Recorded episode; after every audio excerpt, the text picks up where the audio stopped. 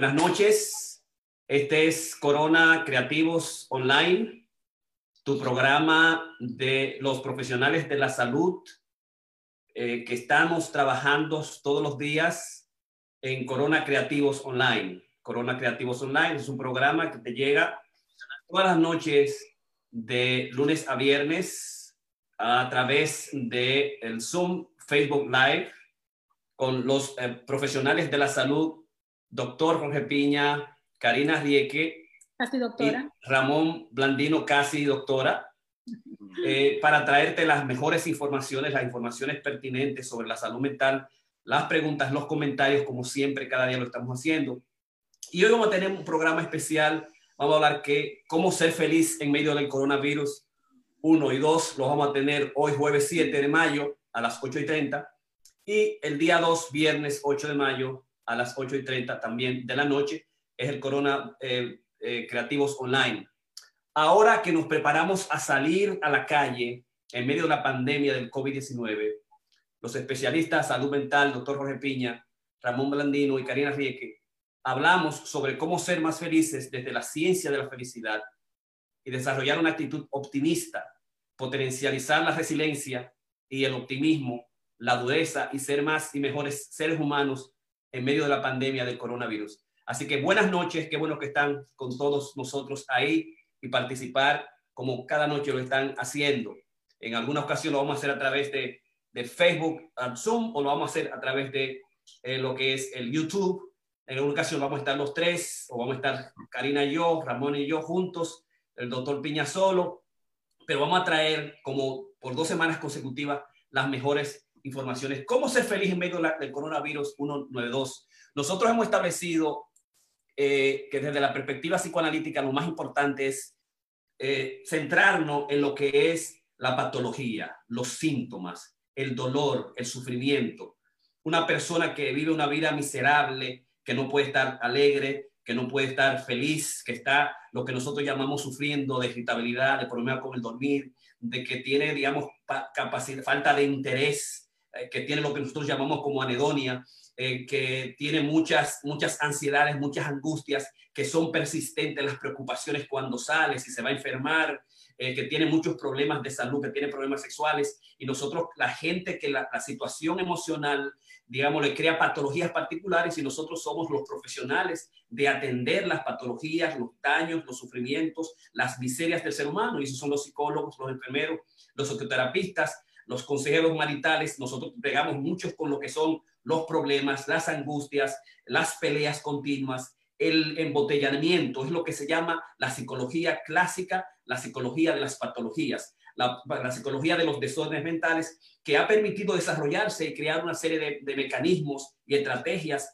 y, digamos, aproximaciones y terapias que han sido efectivas y que siguen siendo efectivas durante los últimos 50 años. Esa es la psicología eh, tradicional, es la psicoterapia clásica, pero se ha desarrollado una psicoterapia que va más allá de los tres, que va más allá del primer interés del, del psicoanálisis, que va más allá del primer interés de los consejeros de salud mental, que es trabajar con las miserias, con las preocupaciones, con las enfermedades, ¿no? Entonces somos eh, enfermólogos, somos patólogos psicológicos eh, y, vemos eso y buscamos eso y vamos a, trabajar, eh, trabajar el síntoma, a reducir el síntoma. Ese es, digamos, que es la primera interés, que es un interés patológica de la salud mental y es la que todos nosotros queremos. Nosotros queremos que cuando va, vamos a un profesional, ese profesional, si yo estoy depresivo, si yo estoy ansioso, si yo tengo, estoy teniendo eh, somatizaciones, si yo tengo agorafobia, si yo tengo miedo realmente de salir y no ya porque eh, eh, existe el, coronavirus afuera, sino porque salir porque me da miedo estar en, los, en, los, en los lugares abiertos, en, las calles o lo que es en, un tren, ¿verdad? Nosotros tenemos que atender con nuestra experiencia. Si tenemos problemas con la, con la comida, con, con, lo que es la falta del apetito o, con enfermedades eh, fundamentales eh, eh, clínicas y psicológicas graves, usted tiene que ir a un profesional de la salud. Ahora bien, la segunda interés del psicoanalista es interesarte por ti mismo, por quién eres tú, qué vas a hacer, cuáles son tus potencialidades, cuáles son tus habilidades, cuáles son tus puntos fuertes, crear lo que se llama un campo, digamos, constructivo alrededor del ser humano y trabajar con los talentos y trabajar con la genialidad. Y eso nosotros lo hacemos cuando el paciente se queda. Y eso está dentro de lo que se llama en la actualidad la psicología positiva. Y la psicología positiva tiene que ver mucho con la felicidad. Ya no cómo bregamos nosotros con las personas que son más o menos normales, cómo llegamos nosotros con las personas que lo que quieren es desarrollar sus logros y talentos, cómo bregamos nosotros con desarrollar lo que son las emociones positivas, las emociones positivas, la gratitud, el gozo, el placer, cómo podemos nosotros eh, tener un interés fundamental de nosotros, ya que eliminamos los síntomas, ya que sabemos que es un sujeto que tiene todas las potencialidades del mundo, cómo podemos nosotros desarrollar esas potencialidades, cómo podemos nosotros establecer buenas relaciones en gente que ha comenzado a tener buenas relaciones, cómo nosotros comenzar a hacer, darle sentido a la vida eh, y tener una vida que uno puede dejar un legado. Eso tiene que ver mucho con lo que es la psicología positiva y dentro de lo que es la psicología positiva está la dimensión de la, de la felicidad. Y yo sé que Ramón Blandino está haciendo un estudio importante y vamos a hablar entonces de lo que es la felicidad. O sea, y ese es el segundo interés, el interés de interesar al sujeto un poquito más allá después que se desaparecieron los síntomas. ¿No? Nosotros no nos quedamos en, en los cinco, tres semanas seis, tres meses, seis meses, cuando el paciente se cura. Y nosotros todos vemos que el paciente se cura de los síntomas que vienen. Si, el, si la persona tiene donia, no tiene placer para nada, y no puedo salir, tengo dos semanas, tengo una depresión profunda, doctor, ¿qué puedo hacer? Hablando con nosotros, bajo una estrategia, bajo un plan profesional clínico, la persona se recupera. Punto. Todos los psicólogos profesionales saben de eso. Nosotros lo llevamos a la tercera que se interese y siga un poquito más. Y finalmente, es el tercer último eh, objetivo del psicoanálisis, del cual yo siempre hablo, es transformar la, la, personalidad del individuo. El psicoanálisis es la una herramienta psicoanalítica aprobada por los Estados Unidos por la, por la, por la licencia de psicoanálisis que puede trabajar en el carácter del sujeto una persona que fue, vino con muchos problemas caracterológicos, puede, ser antisociales, puede ser eh, perfeccionista, obsesivos, continuos. La transformación a largo plazo permite permite, eh, lo permite el psicoanálisis. Y nosotros nos interesa ese tercer punto. Y bregar mucho con, los, con eso que es lo que el profesor fundador de la maestría en psicología positiva, el profesor Martin Seligman, habló como los cinco elementos fundamentales de la psicología positiva. El primero, el estudio de las emociones positivas. El segundo, cómo realizar compromisos, lo que es el engagement las conexiones importantes positivas, toda la filosofía que hay detrás.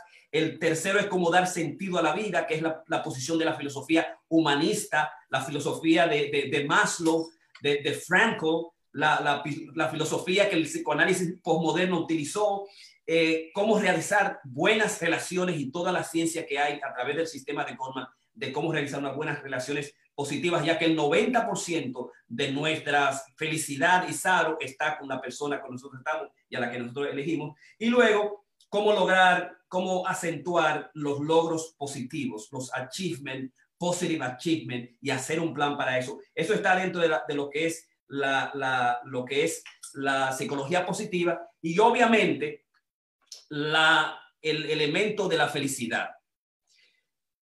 ¿Por qué hablar de la felicidad? Y es que la felicidad per se tiene que verse desde tres vidas posibles. Y esas tres vidas posibles es la primera vida, la que la mayoría de nosotros aspiramos y la que nos encontramos de ella, es a través de lo que Freud llamó el principio del placer. Nosotros somos sujetos que estamos para, para tener placer, para buscar felicidad, ¿no? Eh, y buscar un placer que es un, placer corporal. Y hay gente, y luego Lino puede hablar un poquito sobre la felicidad, hay gente que no puede ser más feliz que el 50%, que genéticamente la felicidad, es el estar alegre es una condición genética hereditaria, que, nos, que la psicología, la psicoterapia puede llevarte 15% más, 65%, 70% más a ser feliz, quitarte las patologías, pero que hay un componente para el placer, para el gozo que es hereditario que si tú tuviste una mamá, que esa mamá, oye, tenía distimia completamente, y es aburrida y no habla y no se ríe con nadie, va a ser tú el hijo, el, hijo, la hija, va a venir con el mismo carácter. Y si hay una gente que es eh, jovial, que es jovial continuamente, tú vas a tener esa jovialidad. Y que la psicoterapia te puede llevar 15% más. Ahora, la psicología positiva quiere llevarte un 15% más. Y es que el primer elemento es eh, la, vida placentera, es una vida placentera momentánea, difícil, todo trabaja con, los sentidos, con las cosas ahora, con el día de ahora. Es, difícil porque también está muy cercana a, satisfacer los placeres inmediatos, las compulsiones internas, se relaciona mucho con el uso de sustancias, porque a veces se confunde con tener el mayor cantidad de placer que yo puedo en la vida, placeres sexuales, con las bebidas, con las comidas, eh, con disfrutar el mundo y la naturaleza, irme a viajar, esa es la, vida placentera en la que muchos de nosotros se meten. Y se confunde con una vida de felicidad. La segunda es la buena vida, que es la vida de compromiso, la vida de tener una carrera, de tener un esposo, saber elegir qué tipo de, de bebida tomar, eliminar las, comidas, digamos, eh, que no son nutritivas, eh, comenzar a, incluir un ejercicio, comenzar a, incluir, digamos, cómo cuidar los niños, los muchachos. Entonces, esa segunda vida es la vida de compromiso, o lo que nosotros llamamos the good life, la buena vida, ¿no? Y la psicología positiva y enfrentarnos a la felicidad, ese es el segundo tipo de felicidad. Y finalmente, existe la vida, de, la vida llena de sentido, la vida de sentido, la vida de propósito, la vida que nos permite a nosotros ser profesionales eh, y, digamos, también eh, poder lograr eh, una vida con sentido que, que, pueda dejar nuestras huellas fundamentales en la creación, en los trabajos, digamos, en las cosas particulares que cada uno de nosotros hacemos. Entonces, esas tres vidas, la vida placentera, la vida buena, la vida de compromiso y la vida llena de sentido o la vida de propósito es la que en todos esos procesos nos encamina a nosotros ser felices. Es más, y se ha demostrado que somos más felices no con la vida de placentera, un poquito más con la vida de compromiso y definitivamente somos más felices cuando estamos dispuestos a dar nuestros valores, nuestros talentos, nuestros conocimientos, hasta nuestro dinero al ser humano, al otro, que es la vida llena de sentido. Y de alguna manera quería, digamos, situar la conversación, abrir la conversación para entonces darle la oportunidad a Ramón Mandino, sin terminar que Freud siempre propuso que una vida, una persona es feliz si puede, digamos, tener la capacidad de amar y la capacidad de trabajar intacta. Y yo agregaría, dentro del proceso de la felicidad, también la capacidad de jugar. Ramón Blandino. Sí, gracias. Buenas noches, eh, Jorge, y todas aquellas personas que nos están siguiendo. Sí, pues, quiero eh, eh, continuar, como te empezaste a hablar de los tipos de felicidad, en este caso, básicamente concuerdo contigo. el segundo tipo yo le llamo la vida de, de pasión. placer, pasión y propósito. Tú, la segunda definiste como la, la vida buena. Pero antes de esto, de la felicidad, antes de esto quiero definir un poco qué es la felicidad. La felicidad básicamente eh, la definen eh, de una manera eh, lega. O, es que es, básicamente son las emociones positivas, resultado de las actividades placenteras a lo largo de nuestra vida. básicamente eso es lo que pudiéramos llamar felicidad. Ahora, si nos vamos un poquito hacia los griegos, encontré la definición de Aristóteles, que es muy interesante. Él básicamente dice que la felicidad es el sentido y el propósito de la vida es el gol o, la meta que tienden a buscar todos los seres humanos en su existencia. Y él definió que existían cuatro niveles de felicidad. La primera le llamó el latus, que básicamente esa es la, gratificación inmediata, esta es la, que está basada en algo externo que, nos llena en un momento dado. Eh, el segundo nivel, él le llamó Felix Ego Gratification, o, sea, la gratificación y la felicidad, que e, en esta básicamente lo, lo que se busca es las cosas que le, que le llenan a uno, por ejemplo, ver el, deporte, que lo promuevan en el trabajo, eh, son las cosas que, que otros te admiran, que te hacen sentir bien, ese tipo de cosas. Ese sería el segundo nivel. El tercer nivel es lo que él llamó el beatitudo, que es básicamente cuando uno hace cosas buenas para otra persona. O sea, la, la, la, búsqueda de la felicidad a través de hacer el, bien a otra persona, como en un momento mencionó Karina en, en todas las entrevistas, en otros momentos. O sea, cuando uno se entrega a, a los demás, uno tiene ese sentimiento de felicidad, ese sentimiento de, de, de, de satisfacción. Y la, la, cuarta, él le llamó el sublime beatitudo. Eh, esto, claro, claro, está en latín y yo no hablo muy bien el latín, pero esta es la felicidad perfecta. Aquí es básicamente cuando nosotros encontramos un balance entre el, el, el dar, el recibir y, y, tener gratitud por las cosas que hacemos. Esto básicamente ya más se refiere a aquellas personas que han logrado un, un grado elevado de espiritualidad. Y no, te, no me estoy diciendo ahora que tú tienes que ser un yogi y, y retirarte a una montaña. Básicamente es algo eh, espiritual a, cualquier nivel. las personas que practican la, eh, eh, algún tipo de movimiento que están en movimiento religioso, las personas que están en filosofía. También lo tenemos a veces con, con los científicos. Ellos pueden llegar a ese, ese nivel de, de, perfección, de felicidad sublime cuando ellos logran su, sus metas. Y claro, como tú dijiste, ¿cuándo empieza todo esto de la, de la psicología positiva y la felicidad? Esto ha existido todo el tiempo, solo que Martin Seligman, cuando empezó a, a ver los, los los estados de, de estrés que Selye estudió, él vino con una teoría y un libro muy interesante que, que, se llamaba La desesperanza aprendida. Y él dijo, contra, estamos todos hablando de patologías y de cosas malas, ¿por qué no tratamos de enfocarnos en, en la parte buena de las cosas? De ahí vino, la, y, y basado en el humanismo, eh, como tú dijiste, Carl Roger, Víctor Frank, todos esos humanistas, filósofos y psicólogos. Entonces él movió el, cambió el, el, el sistema y le, le quiso llamar psicología positiva. Y él, él fue el presidente de la Asociación Americana de Psicología por muchísimos años y ahora básicamente el presidente del Movimiento Internacional de Psicología Positiva. Él piensa, y, esto se basa mucho también en otro modelo que es Strength Model, o sea, el modelo de la fortaleza, que en vez de patologizar y ver la parte enferma de, de la psique o de la persona, tratamos de buscar la parte fuerte, donde tiene la fortaleza. Yo he estado trabajando con muchos esquizofrénicos por más eh, digamos, eh, eh, locos, que es una palabra que yo odio decir, porque estén, siempre hay algo, hay algo en, en, alguna parte dentro de ellos, que es la que yo siempre busco, que, que está bien cuerda, que está bien. Y, y este es, es, lo que buscamos en, en la, la, psicología positiva y el movimiento de, de, de depatologizar a, a, a la persona.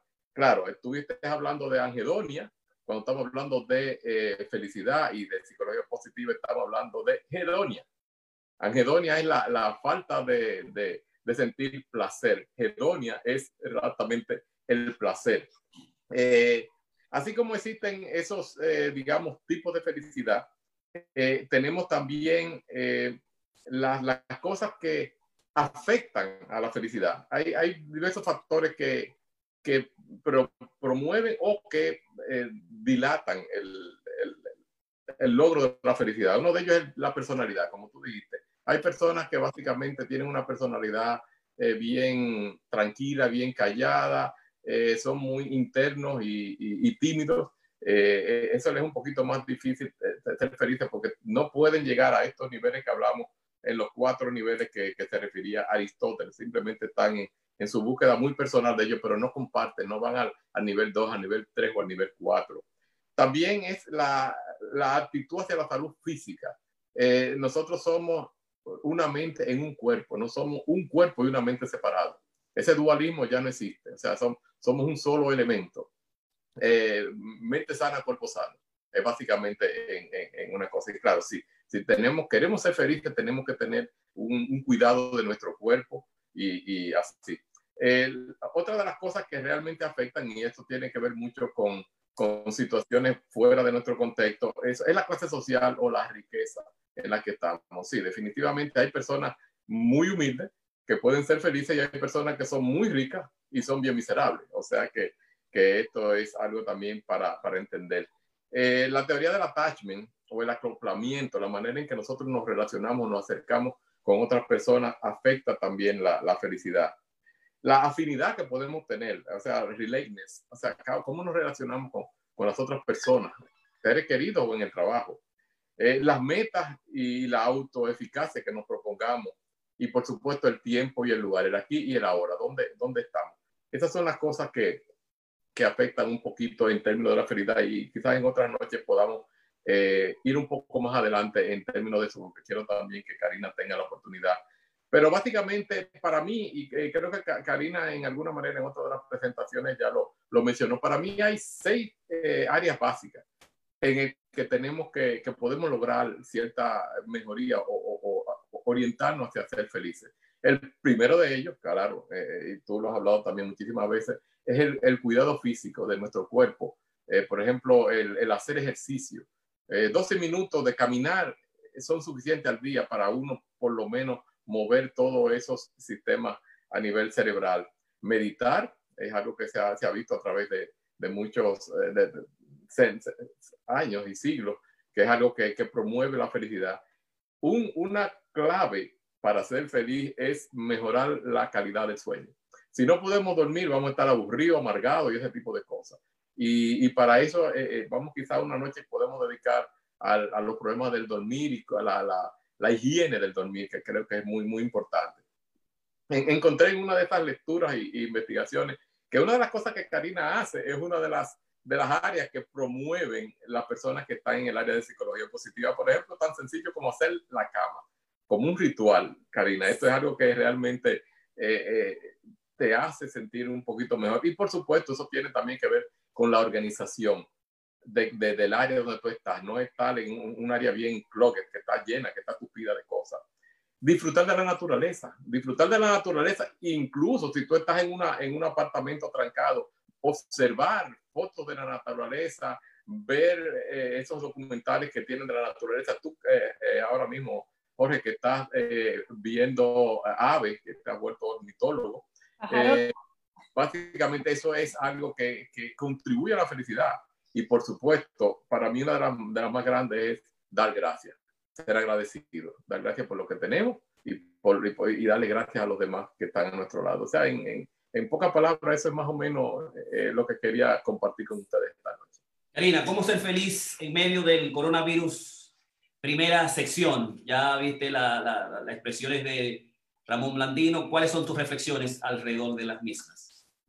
yo siento que una de, de las de, mi filosofía de vida, eh, que se ha reforzado mucho eh, desde que estoy trabajando en el área de la salud mental, es que yo realmente creo que la, felicidad es una decisión. Yo siento que es una decisión que, se tiene que tomar. Eh, porque, porque, porque si no, no, si no, no funciona. Entonces ahorita Jorge me mandó, me mandó una notita, enfócate, pero fue que vi a, Tomás Castro Bermúdez, que, que, realmente yo me introduje a la literatura leyendo sus poemas, eh, Amor a quemarropas.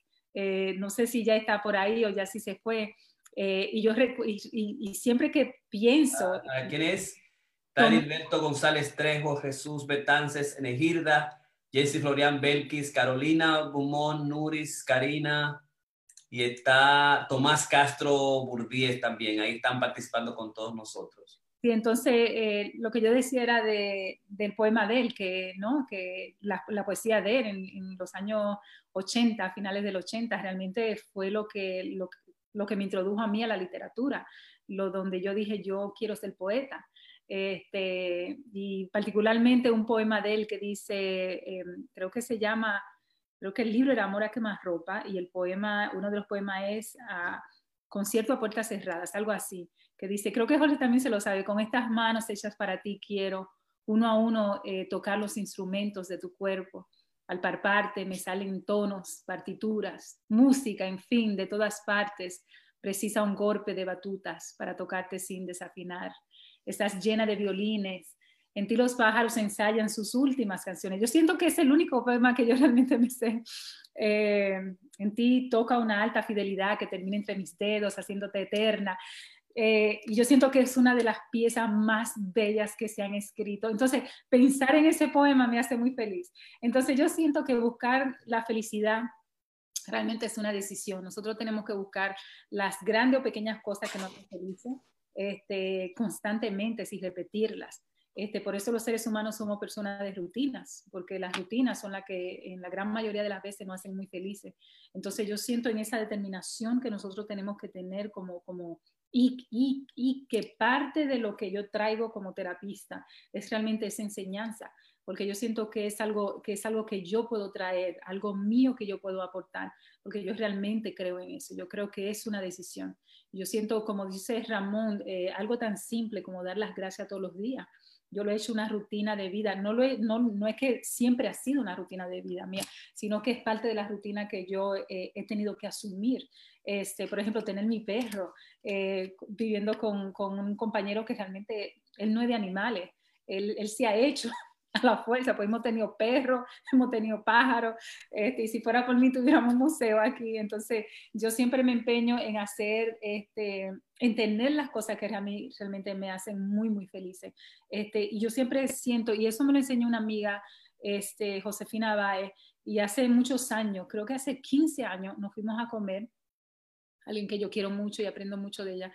Este, y ella me dice, Karina, para nosotras ser felices, particularmente las mujeres, tenemos que ser muy egoístas. Y yo les robé esa frase. Y cada vez que me escuchan hablando de, realmente de ser feliz, eh, yo siempre traigo el aspecto de ser egoísta y muchas veces tenemos que ser egoístas para nosotros ser felices. Y eso eh, y entrar en paz con ese egoísmo cuesta mucho trabajo porque quiere decir que hay cosas que tú tienes que sacrificar.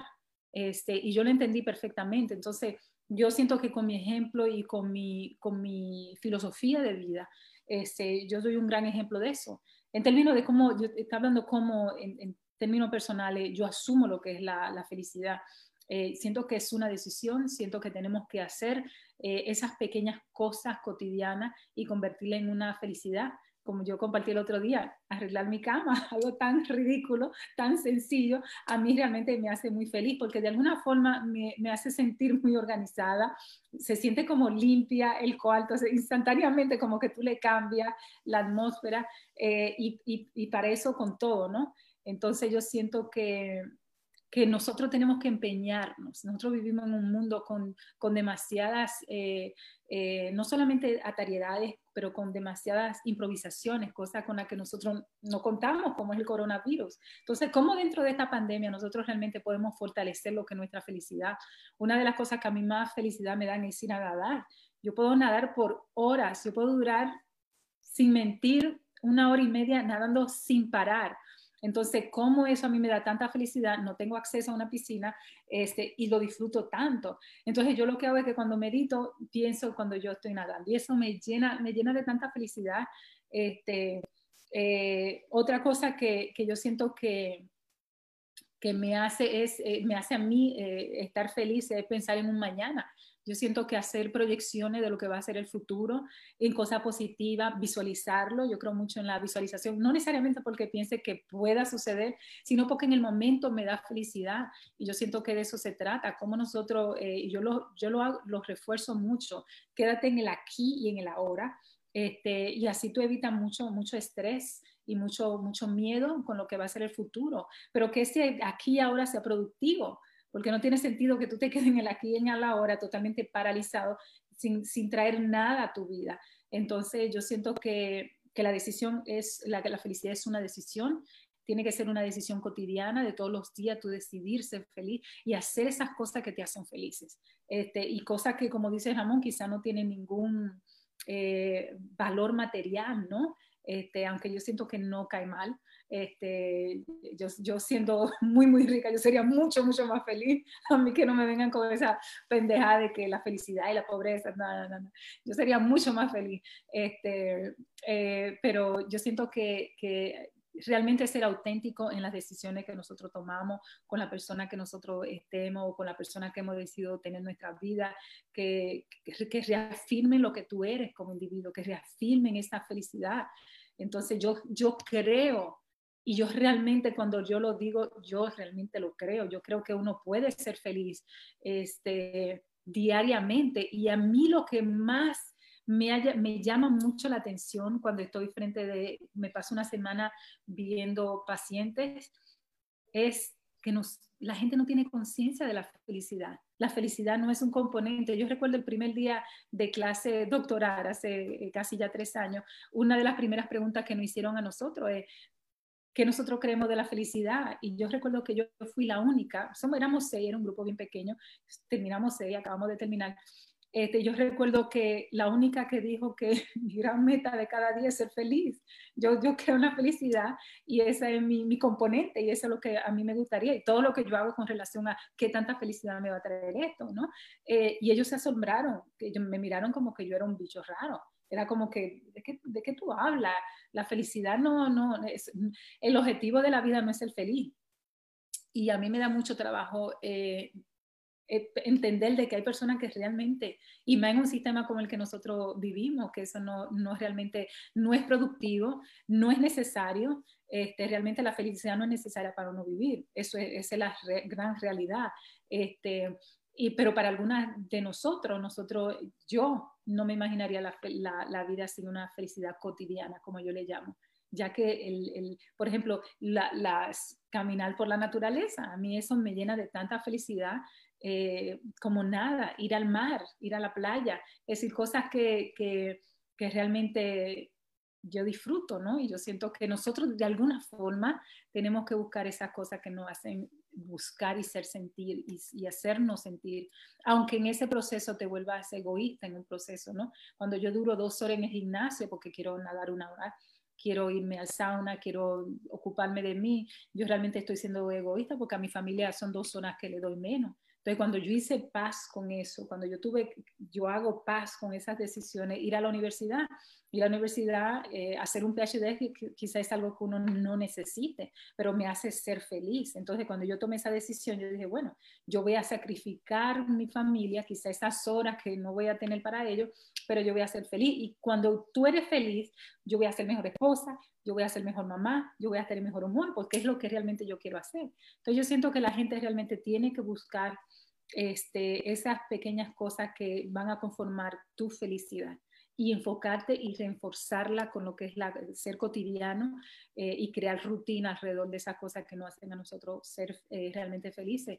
Yo sé, por ejemplo, mi, mi pareja le encanta oír música. Yo no soy persona de música, pero a él le gusta oír música y le da felicidad de alguna forma. Entonces, esas son cosas que nosotros tenemos que reforzar, que nosotros tenemos que hacer, que nosotros tenemos que, realmente ubicarnos, ¿no? Para, para hacerla. Y en el proceso sí tenemos que hacerlo ser egoístas, como dijo mi compañera eh, Josefina Valls. Muchísimas gracias, Ramón Blandino, Karina Rieke, en este espacio, la primera parte, lo que es cómo ser feliz en medio del coronavirus 1 y 2. Hablamos un poquito de todas las teorías fundamentales, la vida de placer, la buena vida y la vida con sentido y todas las teorías que hay detrás de ser feliz. O sea que mañana vamos a continuar con un plan de felicidad particular para cada uno en esta época del COVID-19. Este es un programa de Corona Creativos Online, un programa del doctor Piña, Ramona, eh, Ramón Blandino y Karina Rieke, para que ustedes nos sigan cada noche, lunes a viernes, a las ocho y media, a través de Facebook Live en Zoom. ¿Ok?